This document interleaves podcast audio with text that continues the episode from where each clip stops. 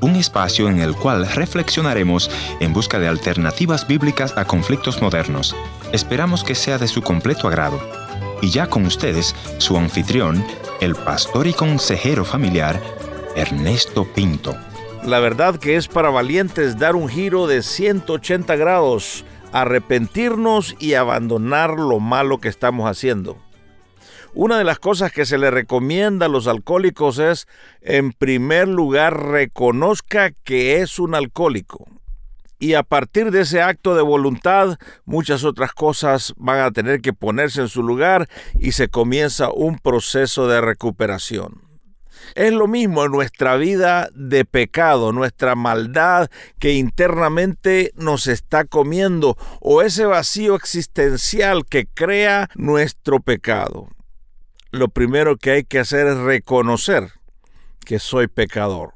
Segundo lugar, reconocer que Dios envió a su único Hijo a morir por ese pecado y que ya no tengo más excusas, simplemente reconocer que soy pecador y acercarme a ese Cristo que murió por mí en la cruz del Calvario. Ese es el binomio perfecto para aquellos que están atrapados en alcoholismo, porque por alguna razón está usted atrapado en el alcoholismo y decir, yo soy alcohólico y entrar en un proceso de recuperación es posible que deje de ser alcohólico, pero ¿qué de ese vacío existencial que llevas?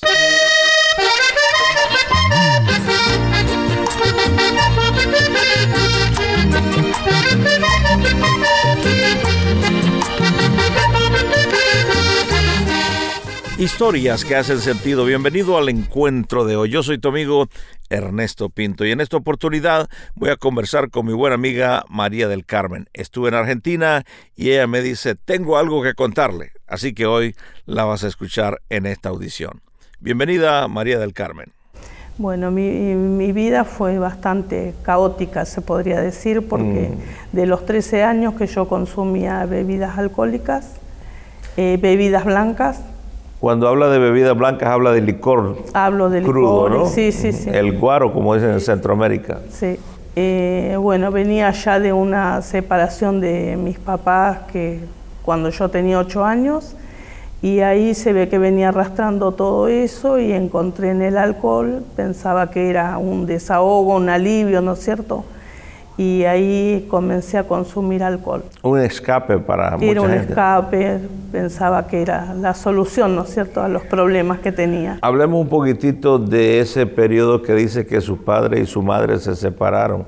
¿Sabe usted los detalles? ¿Por qué se separaron ellos? ¿Qué fue lo que pasó? Eh, no, no mm. porque le preguntábamos a mi papá y nos decía preguntarle a tu madre. le preguntábamos a ella y nos decía preguntarle a tu padre. Ninguno quería hablar. Que ninguno de los dos quería hablar y nosotros éramos eh, cinco hermanos, los cuales preguntábamos pero no teníamos respuesta. Nunca supimos eh, bien bien qué había pasado porque nunca lo dijeron ellos. ¿Qué años tenía usted cuando su papá se sale de casa? Eh, no, mi mamá nos lleva a nosotros a los ocho años, porque ya discutían mucho, nosotros ya escuchábamos las discusiones, las peleas entre ellos, y mi mamá decidió irse de casa con los cinco que éramos nosotros. ¿Cómo le afecta a usted a los ocho años que mamá les haya sacado de la casa? Y nos afecta bastante porque estaba buscando como un, lugar, ¿no? como tenía como un vacío. Eh, mi madre nos puso a las tres mujeres en un colegio pupila y los dos hermanos se fueron con papá después. Eh, explíquele a nuestra audiencia qué es un colegio pupila. O sea, que mamá la va a dejar ahí y la viene a recoger el fin de semana. los fines de, semana, el día sábado a la tarde y el domingo por la tardecita teníamos que volver a regresar ahí. O sea que se va el papá y ahora también se va mamá porque solo la miraba el fin de semana. Claro, nos quedábamos ahí, pupila. Y después, bueno, hasta los 13 años más o menos en ese colegio pupila, y donde íbamos a estudiar todo y ya llegaba el tiempo de, la adolescencia y no podíamos estar más en ese colegio.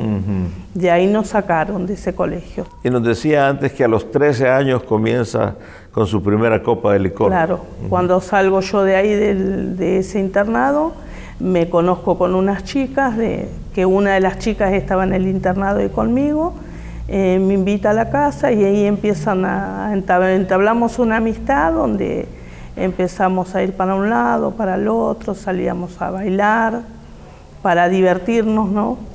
y bueno, ahí empezamos a... ¿Cuál es el recuerdo que viene a su mente de esa primer copa? Y no sé, como que era un, un alivio, como que era una hazaña para mí en ese momento. Era una aventura, como que nadie me mandaba, nadie me iba a condicionar qué era lo que estaba haciendo.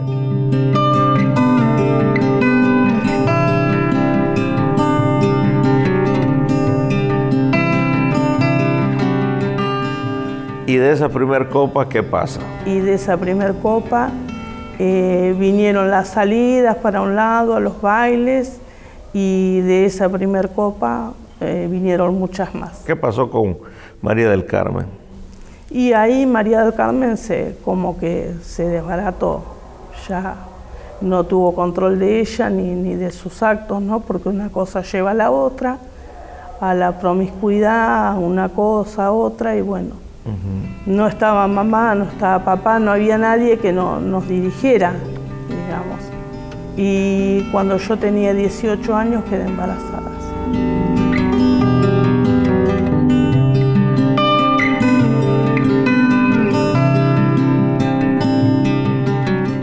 A los 18 años eh, quedo embarazada, decido no tomar alcohol, ¿no es cierto?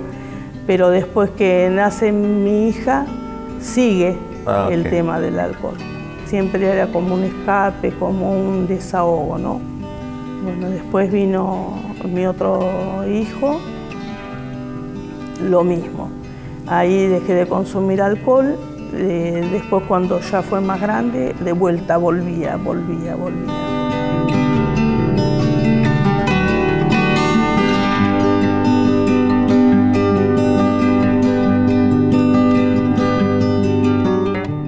¿Qué es lo que la lleva a reflexionar a María del Carmen? Si yo necesito salir de esto.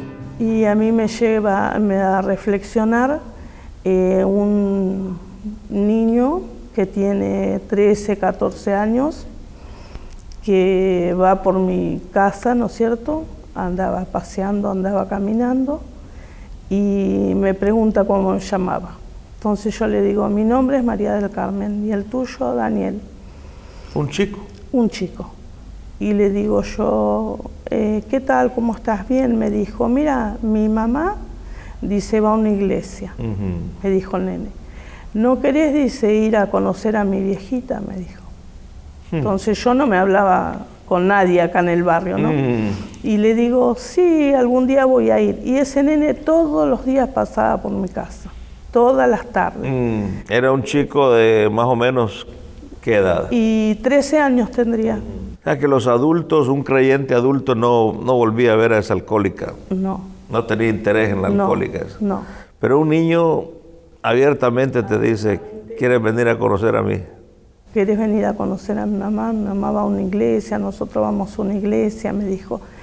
Eh, sí, en algún momento voy a ir, sí, sí, siempre era como que lo evadía. Le buscaba excusas. María del Carmen lo evadía al nene para no ir a la iglesia, ¿no es cierto? Mm. Porque sabía que sí necesitaba, pero como no conocía, no. ¿Vos crees entonces que el, chico sabía que tú necesitabas del Señor? Y sí, yo creo que sí. Él, veía tu situación. Sí, yo ¿Era amigo de sus hijos? O? No, no era amigo de mis hijos. Simplemente pasaba por ahí. Simplemente pasaba por ahí. Y yo digo que Dios lo, ha usado para, para, tocar mi vida, ¿no? Porque yo a través de ese, de ese chico eh, fui a conocer a la mamá, conociéndole a la mamá, eh, fuimos a congregarnos a una iglesia y ahí empecé a congregarme y ahí conocí al Señor. ¿Qué pasó cuando entraste esa primera vez a la iglesia? Y cuando entré la primera vez a la iglesia sentí paz. La sangre que Cristo vertió por mí. En la cruz del Calvario, la sangre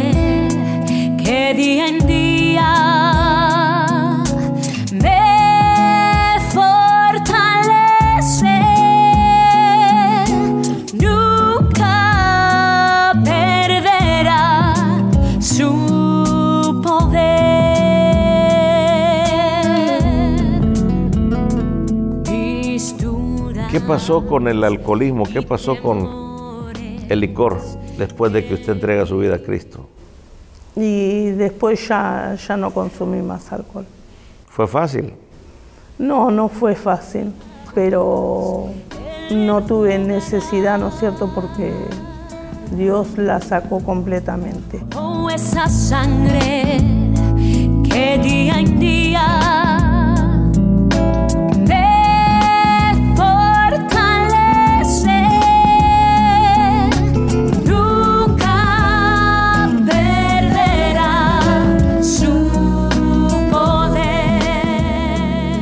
un momento, María del Carmen, en que vienes y le pides perdón a tus hijos, a tu familia.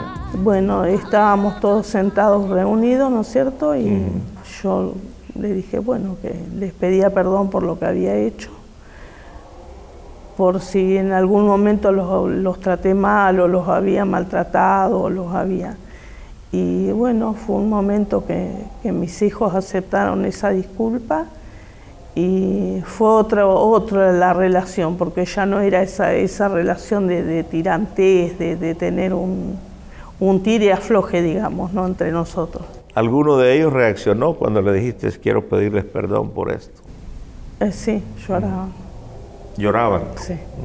Lloraban porque veían el cambio, ¿no? María del Carmen, ¿cuál sería tu mensaje tal vez a aquella mujer, a aquella madre que está atrapada en alcoholismo? ¿Qué tú le dirías?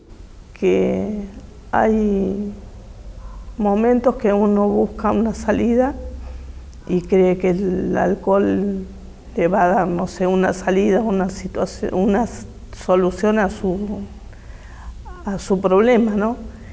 Y no, al contrario, al otro día uno se siente peor, se siente destruido, se siente derrotado, ¿no es cierto?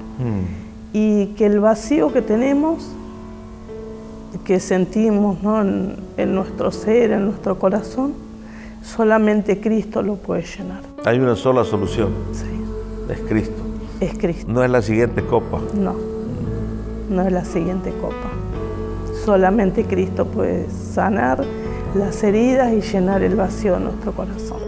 Todo a Cristo yo me rindo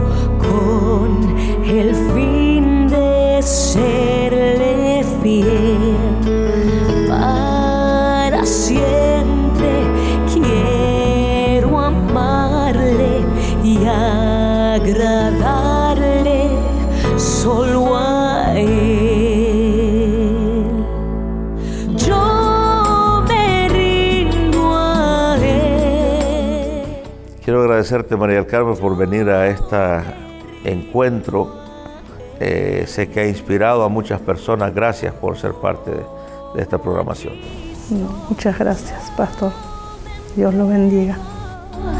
Quiero serle fiel.